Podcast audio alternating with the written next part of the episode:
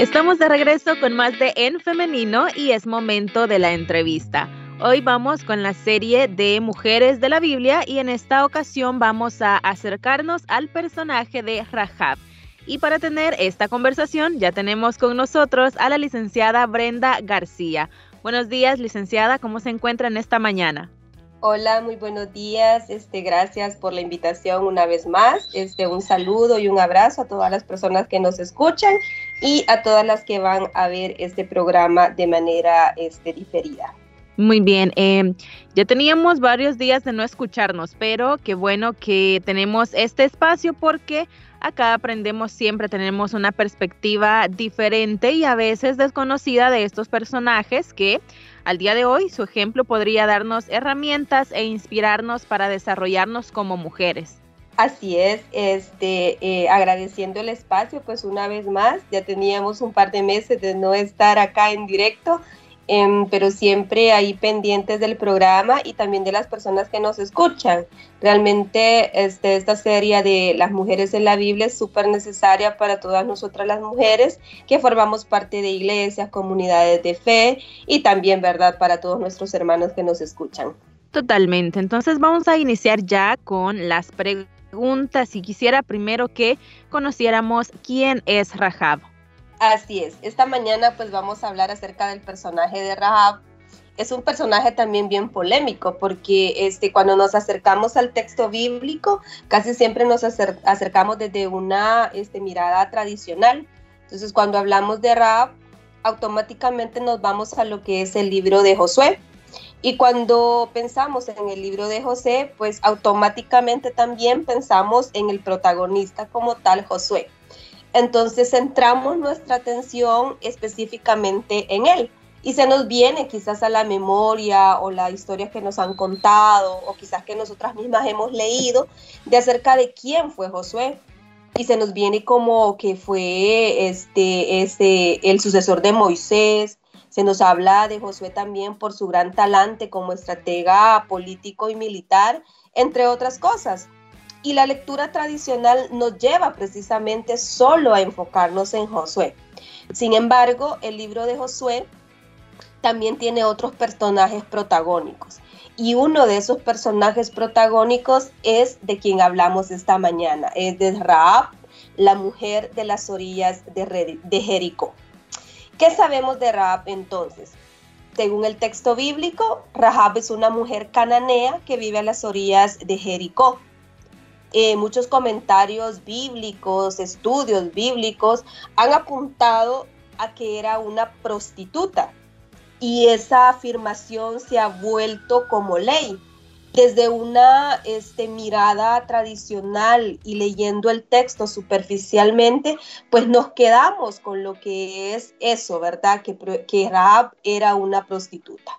Sin embargo, es una información debatible, ya que no se puede decir a ciencia cierta esto. Lo que sí podemos decir con exactitud es que al igual que Josué, es parte importante de la conquista de la tierra prometida. ¿Estamos bien hasta ahí, Liz? Sí, muy buena eh, introducción, muy buena premisa, pero hoy vamos entonces a analizar este personaje detenidamente porque conocemos poco o casi nada de, eh, de Rahab.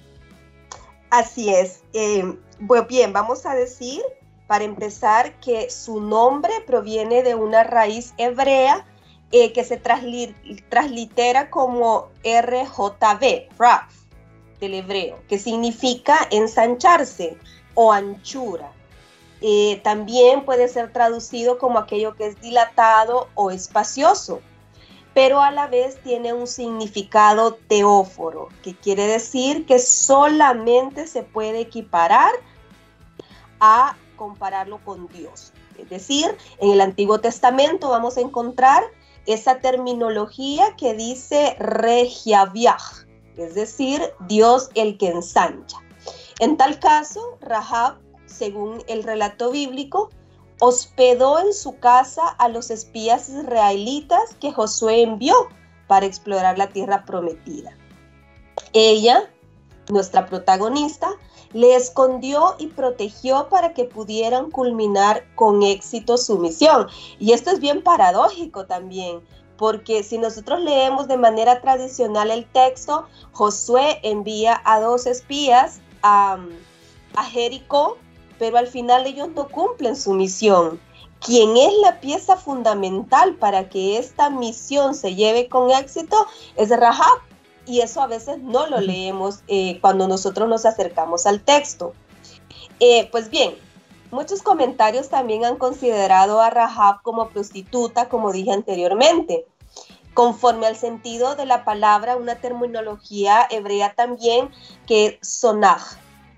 Entonces muchos dicen, cuando hablan de Rahab, Rahab sonaj, es decir, Rahab la prostituta. Pero este sentido es un sentido que se ha tomado muy posterior a la teología cuando se escribió el libro de Josué. Es decir, esta teología posterior israelita y cristiana es una interpretación nada más de la historia de la salvación que nos cuenta el libro de Josué. Algunos incluso piensan también que se ha tratado de una prostituta sagrada pero el término empleado en ese caso no es sonaj, sino también es un término del hebreo que se dice kedeshah. Pues bien, de acuerdo a una visión antigua, el término sonaj significa más bien una mujer libre, señora de sus bienes, que puede vincularse voluntariamente con aquellos hombres y mujeres a los que ella eligiera. Esto también es un poquito polémico en la cultura en la que se desarrolla lo que es el relato de Raab. Una cultura en que la mujer estaba completamente supeditada a la figura masculina, ya sea el padre, ya sea el, el esposo, ya sea los hijos. El texto no nos dice que Raab esté casada o que esté viuda, solamente nos dice que ella es la responsable de su casa. Es decir, el texto mismo este, dice la casa de Rahab. Cuando nos dice eso, quiere decir que ella es la cabeza de hogar. En tal caso, el término que se ha interpretado como lo que es sonaj como prostituta no quiere decir para nada que sea una prostituta, sino más bien una mujer que es libre y señora de sus bienes, así como también responsable de su casa.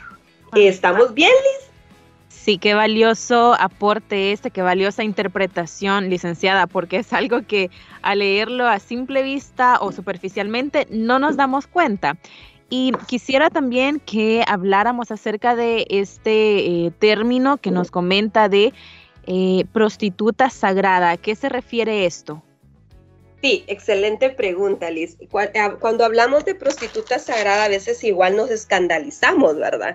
O como podemos decir, nosotros encontramos dentro de nuestras culturas contemporáneas el término prostituta o en todo caso trabajadora del sexo. Y es hasta ahí hasta donde la interpretación nos llega.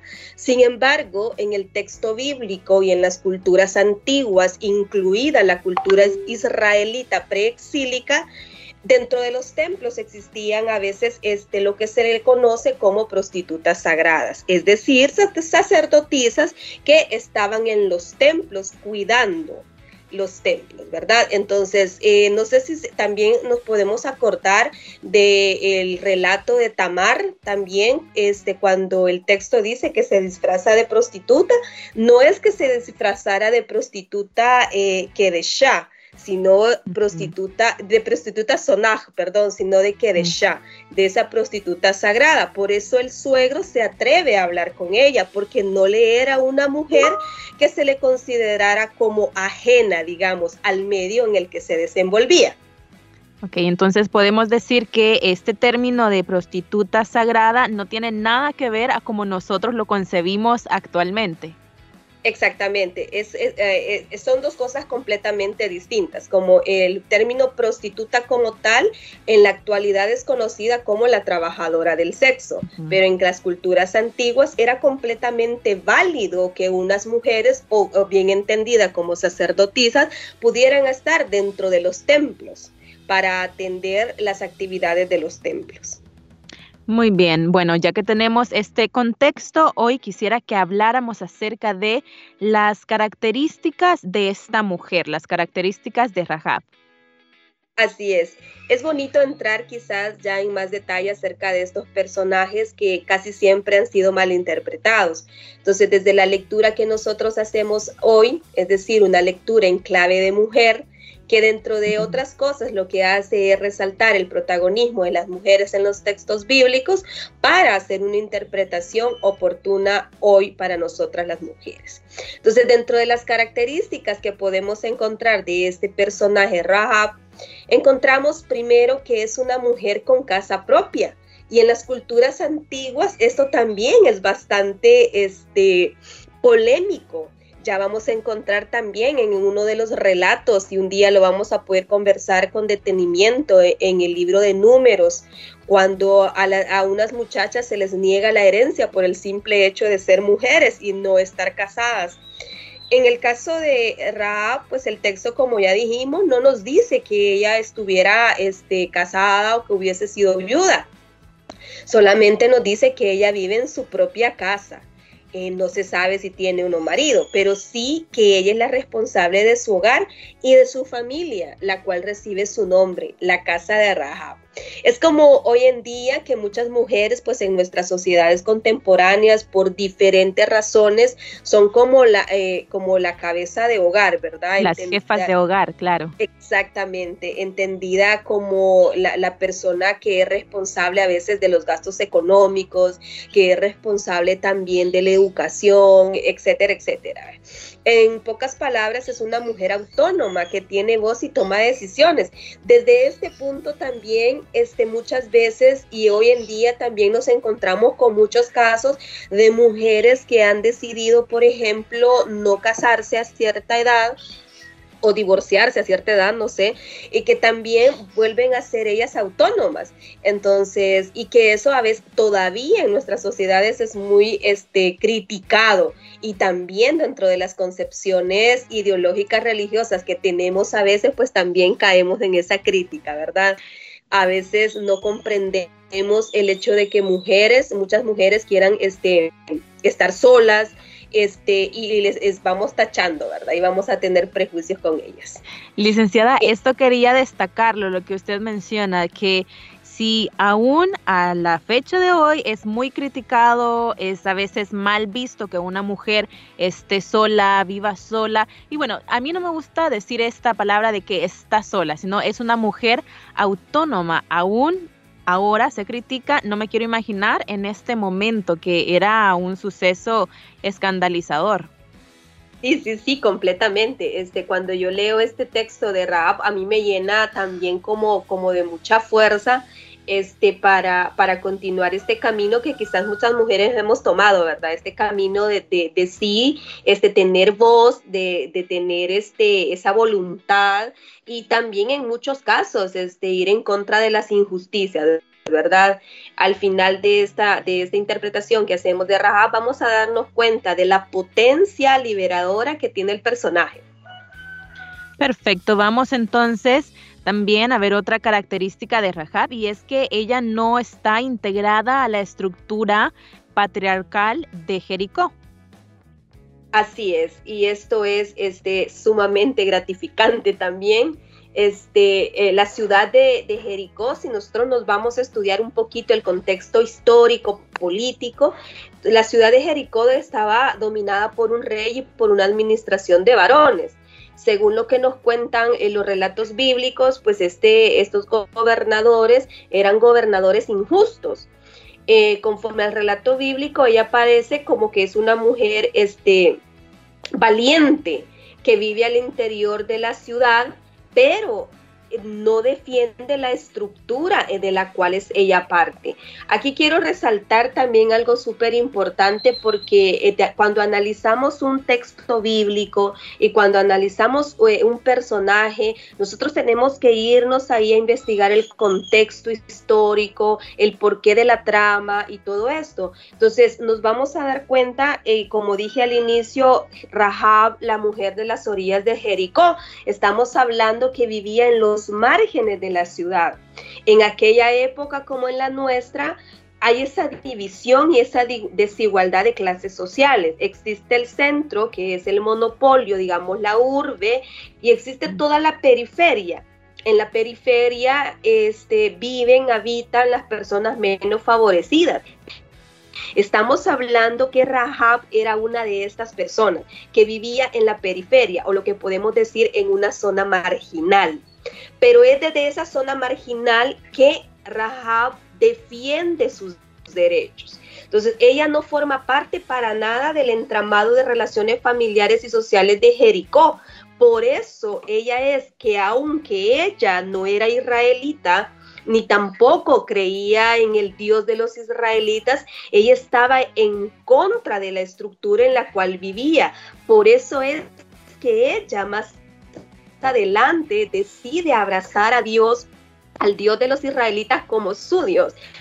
Y eso es súper bonito. Y también nos da la primera lección de esta interpretación, de que es Dios va a utilizar a la persona que Él quiera. Y Él le abre sus brazos a aquella persona que abre también su corazón y se injerta a lo que es su pueblo escogido.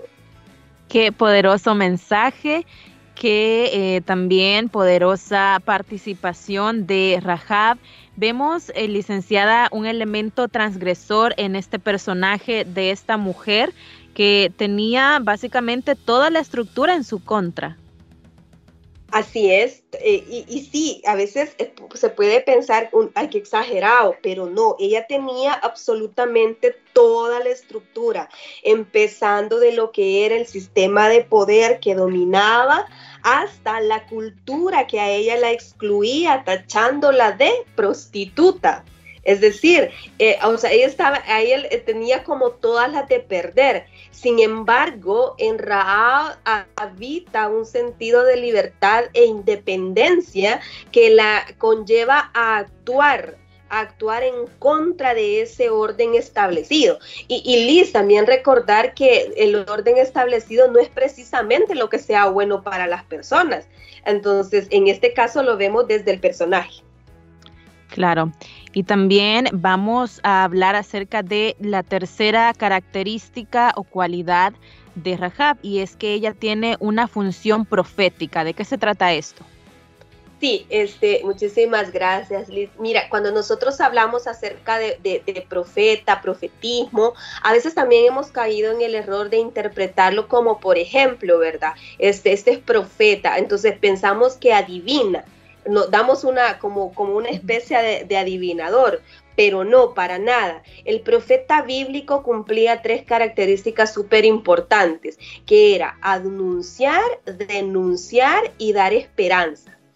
Desde estas características que el profeta tenía como función, a Rahab se le puede, se le puede llamar como profetiza, aunque el texto en ninguna parte del texto lo diga, pero nosotros desde, desde conocer el contexto, desde conocer el personaje, podemos adjudicarle esa función profética, según las acciones que ella cumple fácilmente. Este, ella acepta la visión israelita de la historia, es lo que estábamos hablando.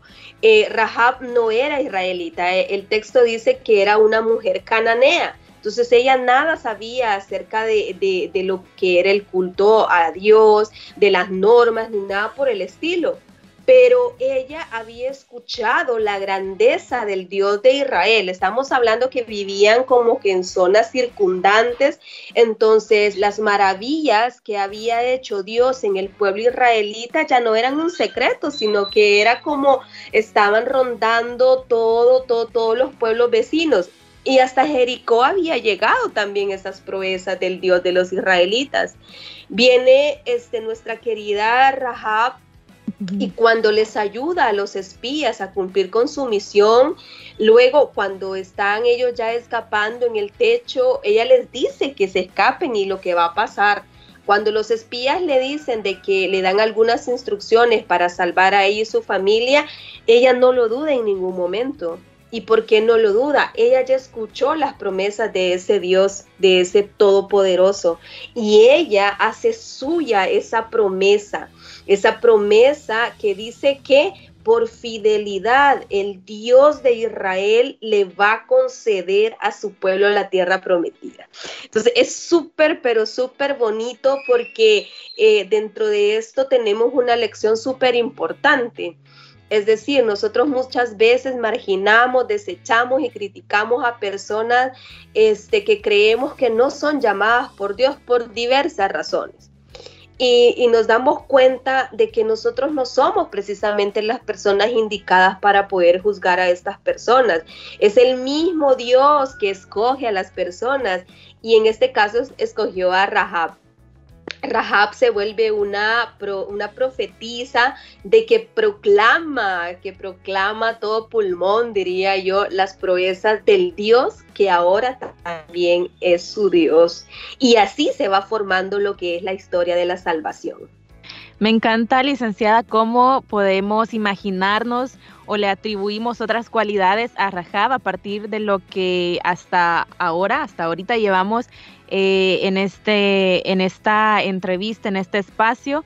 Y me parece que Rahab es un personaje que empodera mucho, empodera eh, a las mujeres principalmente, pero también eh, es un ejemplo de acción y esto es algo que me gusta y es conectado con la siguiente característica que me parece maravillosa y es que Rahab es parte fundamental en la historia de la salvación. Así es, este, precisamente es la antesala, ¿verdad? Entonces, eh, a veces entendemos este, la, como la historia de la salvación como, como esa parte muy espiritual y de, y de ninguna manera estoy diciendo que no lo sea. Estoy hablando de que esa historia de la salvación pasa por la cotidianidad de cada uno de nosotros. Es decir, todo lo que el pueblo de Israel vivió, lo vivió dentro de su cotidiano, lo vivió a la hora de levantarse, a la hora de acostarse, a la hora de comer. Por eso dentro de los textos tenemos esos relatos que nos cuentan cómo comían, cómo caminaban, etcétera, etcétera. Entonces, la salvación pasa por la historia y la historia también pasa por la salvación y se juntan en lo que es el personaje de Rahab. Rahab desde su cotidiano, desde su experiencia, como mujer, digamos como mujer, este, cabeza de familia, como mujer responsable pero como mujer también víctima de una estructura que oprimía, que tenía, que era injusta. Entonces ella es parte de esta historia concreta.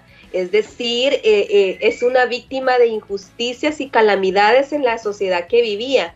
Pero ella también no toma esas injusticias y se queda de brazos cruzados. Ella ve la oportunidad en los espías que Josué manda para salir de esa estructura, para romper con esa estructura y llegar a ese camino de salvación que Dios promete a aquel que le escucha y aquel que abraza sus verdades.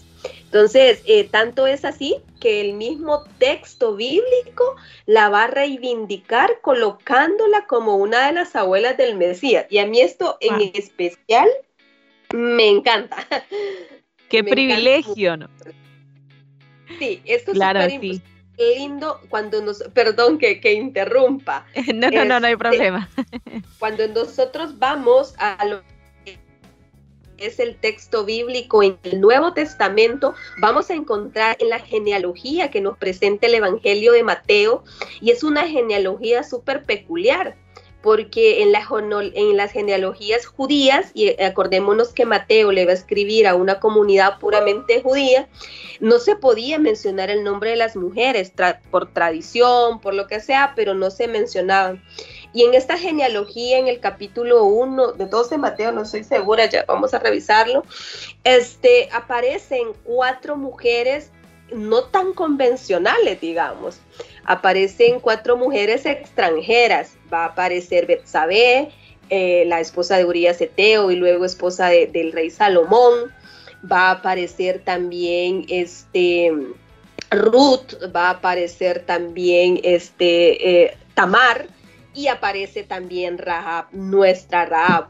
Y si nosotros eh, nos ponemos a pensar, Liz, hagamos un ejercicio un poco retórico, y si nos ponemos a pensar y, digamos, Raab la prostituta y luego nos ponemos a pensar, wow, la prostituta es la abuela del Mesías. Entonces es un ejercicio bien rápido y a veces podríamos escandalizar. Pero nos damos cuenta de que el mismo texto bíblico va a seguir una línea, que es la línea de la historia de la salvación, donde Dios va tejiendo uno por una puntada para hacer todo, digamos, como un mantelito de crochet él va haciendo puntada por puntada hasta hacer ese mantelito de crochet. Entonces, Rahab es pieza fundamental. Ella se va a convertir en la abuela de Jesús. Entonces, y también nos da otro mensaje súper importante y que nos recuerda también que cuando Jesús vino, cuando Él vino a su ministerio, fue precisamente a las personas de las periferias como Rahab a las que Él llevó su mensaje. Entonces vemos que todo está súper interconectado. Claro, y qué interesante conversación es la que estamos teniendo en esta mañana, licenciada. Vamos ahora a una pausa musical, pero en breve regresamos con más de En Femenino y la entrevista de esta mañana, Mujeres de la Biblia, Rahab. Así que regresamos en unos minutos. Oscuridad en todo lo que tú ves difícil ver la luz cuando solo estás. Es cuando te sientes fuera de lugar y con el dolor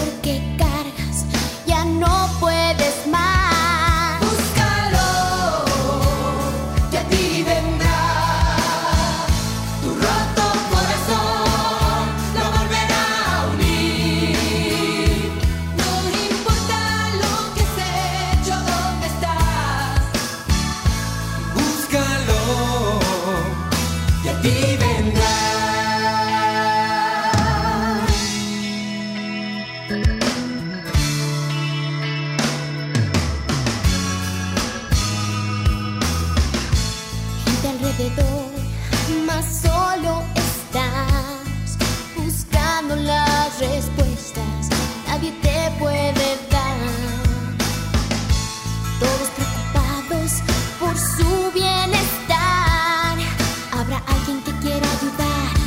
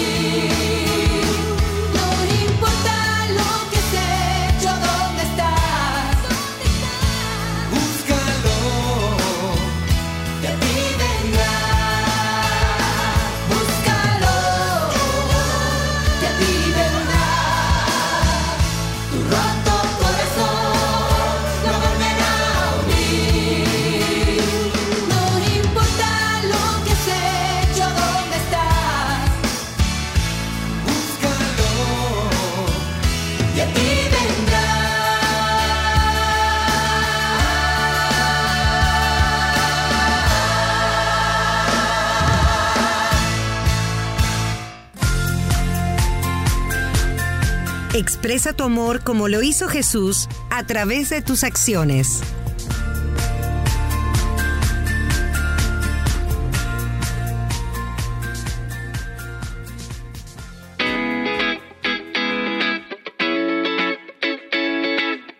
Estamos de regreso con más de En Femenino. Gracias por su fiel sintonía, gracias por estar pendientes de nuestro programa y de nuestra entrevista.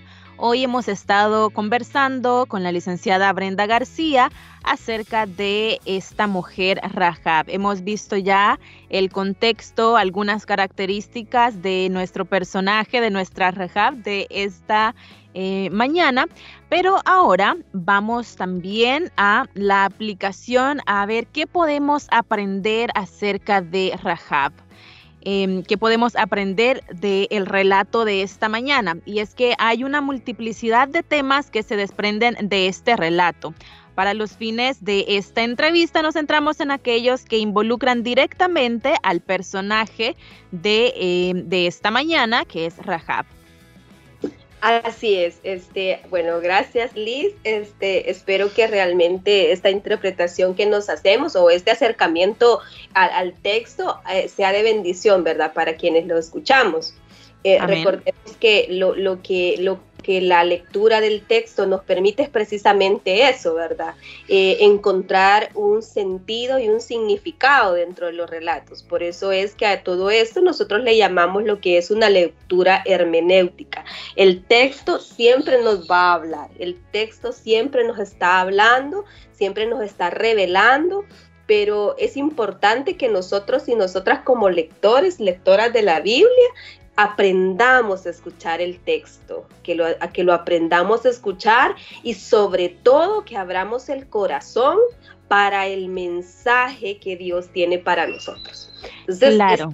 esta mañana, entonces, este, yo me centro en algunos puntos que, que considero súper importantes este, a la hora de hablar de rap y de lo que podemos aprender las mujeres de hoy.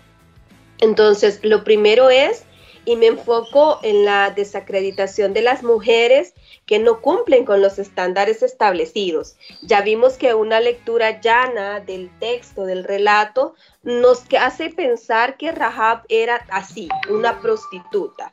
Y en cualquier época que en la que nosotros estemos, siempre la profesión de prostituta va a ser una profesión que es desacreditada por la sociedad. Entonces, desde ahí ya las mujeres van perdiendo su valor, van perdiendo su voz y son, este, eh, digamos, estigmatizadas. también estigmatizadas, correcto, muchísimas gracias. y es precisamente eso, las mujeres son estigmatizadas o somos estigmatizadas cuando no encajamos en el orden social establecido. Entonces, como decía antes, el orden social establecido no precisamente tiene que ser lo bueno para las personas. Es decir, eh, a veces nosotros queremos que las personas, en este caso las mujeres, seamos como iguales o que sigamos un modelo específico y quien no entre en ese modelo, pues ya no, ya no entra. Y eso pasa tristemente eh, también en los espacios eclesiales, eh, que a veces, y nosotras las mujeres también, a veces somos partícipes eh, de los prejuicios que se le hacen a otras mujeres porque no piensan igual que nosotras, porque no hablan igual que nosotras, porque no se visten igual que nosotras. Entonces, todo ello nos lleva también a ser responsables de esta estigmatización y desacreditación de las mujeres, así como en el caso de Raab. Claro, y Perdón. Lo que eh, quería destacar también algo, y esto que usted menciona, es que muchas veces las mujeres también somos parte de esta narrativa y la validamos. Y en muchas ocasiones es por em, tal vez tenemos eh, falta de educación en algunos temas o de igual manera seguimos con este eh, paradigma o con este chip, como decimos, de que la mujer siempre debe ser complaciente con el hombre. Es decir, si el hombre aprueba esto, entonces yo también. Y por eso es que me parece tan valioso este personaje y las cualidades de Rahab, porque como mencionaba también anteriormente, ella es transgresora de este orden establecido, del status quo, como podríamos llamarlo también. Completamente, completamente. Y, es que eh, yo creo que, que, que nos da una gran lección a todas las mujeres y también a, los, a los varones de hoy, ¿verdad? Este, primero es que eh, ella eh, se deja, este, digamos, usar por la mano de Dios y eso es súper importante. Segundo, ella no está viendo sus limitantes sino que de esas limitantes que ella tiene emerge su sentido de justicia, su sentido de libertad, o sea, y muchas veces, así como dice Liz, es como em, nos quedamos en ese, en ese paradigma y la cultura también es abarcadora.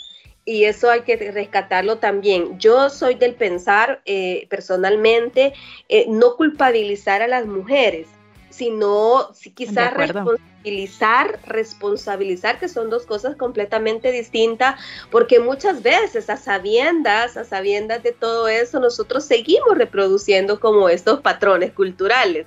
Entonces, pero no es nuestra culpa, es que el macrosistema es tan grande que se ha permeado. Tanto es así, Liz, que, que, que se ha permeado en los espacios, digamos, de las iglesias y, que a veces, o sea, creeríamos que no, pero a veces el mismo espacio de la iglesia, la comunidad como tal, eh, o a veces algunos líderes religiosos se vuelven parte de lo que es, digamos, esta estigmatización a las mujeres. Y es precisamente lo que tenemos que cambiar. Claro.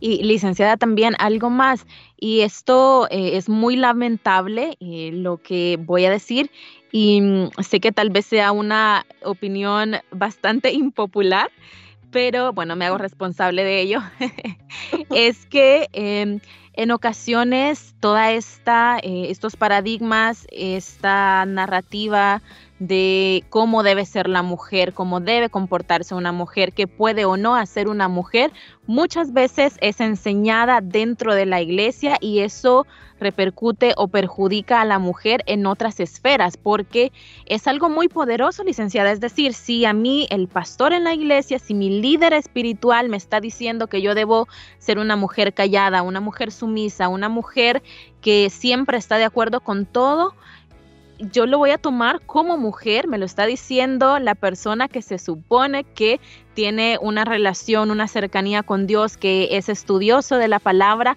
esto va a, em, permear hasta el fondo de, de mi alma, de mis entrañas, y es lo que voy a reproducir en otras esferas sociales. Sí, sí, sí, claramente. También me hago responsable de la opinión. Eh, sí, sí, fíjese ah, sí, fíjese que este, yo realmente creo de que hay muchos signos de esperanza en nuestras comunidades de fe, en nuestras iglesias. Eh, poco a poco son muchos más los líderes y lideresas religiosas que se están dando la oportunidad eh, de desaprender y reaprender todo esto este, que, que, estamos hablando muchas veces es este digamos, a partir del texto bíblico, ¿no? De esas malas interpretaciones que se hacen. Y por eso este espacio es súper, pero súper importante porque nos da la oportunidad de aprender de, los textos de una mirada distinta y también de nuestra vivencia concreta. Creo que es importante que como mujeres sepamos, sepamos que tenemos derechos, sepamos que somos mujeres valiosas, seres humanos valiosos, no por el simple hecho de ser mujer, sino por ser seres humanos hechos a imagen y semejanza de Dios. Y eso es súper importante, Liz. Totalmente de acuerdo. Vamos entonces también a hablar acerca de esta otra enseñanza que podemos eh, aprender de este relato y es que las relaciones de poder entre varones y mujeres es algo que debemos también centrar nuestra atención. Sí, definitivamente el texto eh, nos va a, desencadenar una serie de interpretaciones. Creo que esta de las relaciones de poder entre varones y mujeres va muy de la mano con lo que son las ideologías dominantes. Es decir, este, quien tiene el, eh, quien, tiene, quien maneja la ideología tiene el poder. el conocimiento es poder. Entonces, el, es conocimiento, el conocimiento es poder para oprimir o para libertar nosotros creemos y deberíamos de creer como creyentes que ese conocimiento a nosotros nos debe precisamente llevar a eso, eh, en búsqueda de la libertad y la justicia. Pero muchas veces nos quedamos anclados en esos paradigmas que nos dicen precisamente que eh, hay un texto muy repetitivo, que la mujer cae en la, en la congregación, un texto que, que, ya lo hemos conversado acá y que lo podemos seguir conversando. Este, también eso de que, bueno, a la mujer le es permitido esto, este, y esto no, pero el varón por ser varón se le permite. Eh, por ejemplo, el varón es el, es el líder, la mujer es la, la esposa del líder y existe como esa, como esa diferencia. Eh, y estas eh, ideologías eh, lastimosamente han permeado nuestra cultura en algo que se conoce como una cultura patriarcal. Esa cultura patriarcal que ha ordenado el modo de ser, el modo de hablar y el modo de vestir de las mujeres. Y volvemos a lo primero. Disculpe, quiero hacer también una aclaración en esto y es que estas maneras de enseñar o estas ideologías que usted comenta son eh, tergiversadas, están, eh, han sido a lo largo de mucho tiempo mal interpretadas. Correcto, es, es, correcto. A medida, que, a medida que nosotros podemos estudiar el texto bíblico con más detenimiento, que nos damos a la tarea de investigar un poquito por qué el texto dice esto, por qué no dice esto, entonces se nos abre un panorama completamente distinto y podemos ver con más claridad cuál es el deseo de Dios que está inserto en el mensaje del texto. Eso es súper importante. Correcto. Hoy sí continuamos con, la idea que usted tenía. Sí, sí, sí. Este, bueno, si gusta, vamos avanzando acerca de otro tema súper importante que se destaca de los grupos oprimidos. Eh, dentro del texto, como mencioné, sí se puede ver claramente esa desigualdad social, esa desigualdad social que no solamente de las culturas antiguas, sino que también de nuestras sociedades contemporáneas. Eh, los grupos oprimidos no solamente son oprimidos por ser eh, los pobres de los pobres, sino también son oprimidos porque de repente son grupos de personas que piensan distinto de otros grupos eh, que, digamos, apuntan su disidencia a otros fines. Por ejemplo, por mucho tiempo se pensó también este, de que los, como cristianos o no cristianos nosotros no podíamos tener o opinar en, en, asuntos eh, públicos, ¿verdad? Pero es precisamente eh, el, el texto mismo nos muestra que nosotros también tenemos que formar parte y ser agentes transformadores de nuestras sociedades, así como nos dice y nos da el ejemplo Raab Raja parte del grupo de los oprimidos. Y esto es súper importante, porque cuando nosotros pensamos en ser transformadores o agentes de cambio, nosotros tenemos que tener súper claro que ese cambio no va a ser posible si no se articula desde los grupos oprimidos. De lo contrario, no va a haber un cambio más que superficial. Claro, qué, qué, qué mensaje, licenciada, qué buen texto, qué, qué, buen relato, qué personaje que nos deja enseñanzas increíbles, maravillosas eh, en esta mañana. Y ahora también vamos a hablar acerca de eh, otra de las enseñanzas y es la salvación que proviene de Dios. Así es, este, eh, quizás este, este es como el culmen de la entrevista de hoy, de esta conversación este, que todo se va a centrar en esto, ¿verdad? En la salvación que proviene de Dios. Eh, en definitiva, la interpretación de que se ha hecho posible esta mañana de este relato, del relato de, conquista de la tierra prometida y como protagonista Raab, creo que como mujeres de hoy nos debe, sin lugar a dudas, impulsar a luchar contra los sistemas patriarcales, con las estructuras de muerte que imperan hoy en día. Eh, las mujeres, y yo lo digo este, con un, digamos, quizás hasta con un lenguaje poético, ¿verdad? Las mujeres de hoy, del norte, del sur, del oriente y del poniente, debemos estar unidas, debemos resistir, debemos luchar, debemos ampliar nuestros caminos tenemos eh, la tarea de cobijar a quienes pasen por nuestras casas, ser hospedadoras como Rahab, También levantar la voz ante las injusticias. Creo que tenemos la posibilidad, el deseo también de tejer estrategias y sobre todo pactar por la vida, ante todo por la vida. En los actuales contextos de muerte, eh, que están en nuestras sociedades, en las amenazas, en las injusticias, debemos optar siempre por los menos favorecidos, por los desprotegidos, por los que viven en las orillas y las periferias de los sistemas hegemónicos de muerte. En, los momentos de injusticia, de angustia y de tristeza, abracémonos como mujeres, como hermanas y optemos por el Dios del universo, el que da vida y esperanza, el que abre continuamente el futuro y nos invita a construir un nuevo horizonte. Así es que en estos contextos de desolación, y cuando creamos que estamos pasando por el desierto, hay que mantenernos firmes, hay que resistir y estar unidas sin cesar. Ese es como el mensaje básicamente de hoy. Amén, no, totalmente de acuerdo. Usted decía, eh, yo creo que las mujeres podemos hacer esto, yo creo que las mujeres podemos eh, tejer estrategias, podemos ser agentes de cambio. Y bueno, yo también lo creo y por eso es tan importante tener espacios, es tan importante el diálogo, es tan importante la educación, el conocimiento, la información.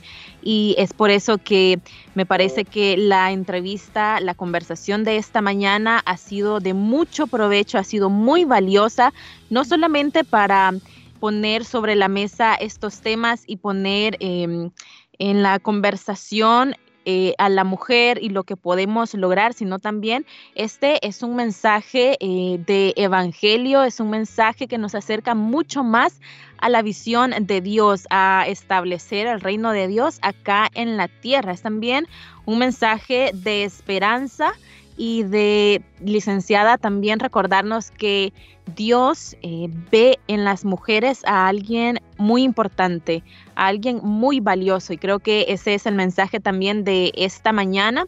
Espero que nuestras oyentes también se hayan empoderado con este mensaje, así como creo que lo hemos percibido de la licenciada, lo hemos percibido también de en mi persona. Ha sido eh, una conversación muy valiosa. Muchísimas gracias, Liz. Este, eh, yo creo y yo, yo comparto este, este sueño. Yo creo que es un sueño, pero es un sueño que nos invita a tejer este, nuevas redes de apoyo, que nos invita día con día a buscar este, ese Dios de la vida, ¿verdad? El Dios, el que nos ha hecho valiosas, el que nos hace levantarnos cada día. Así es que para mí es un placer y yo espero, bueno, estar con ustedes este, el próximo mes, si Dios lo permite. Así es, totalmente. Vamos a hacer este espacio nuevamente. Eh, Dios mediante, tengamos la oportunidad y con todo gusto vamos a estar conversando em, en este espacio acerca de las mujeres de la Biblia. Un gusto, buen día. Gracias, licenciada. Igualmente, bendiciones. Y también muchas gracias a ustedes que nos han acompañado en esta mañana, que han estado pendientes. Dios mediante este mensaje haya llegado a sus corazones, hayan aprendido y se hayan edificado también junto con nosotras. La invitación es para que el día lunes, si Dios así lo permite, nos encontremos nuevamente en este espacio, en este su programa en femenino. Así que nos escuchamos y nos vemos hasta la próxima. Un feliz día, que pasen un feliz fin de semana.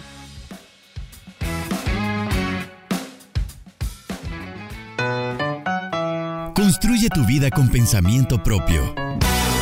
Hasta la próxima.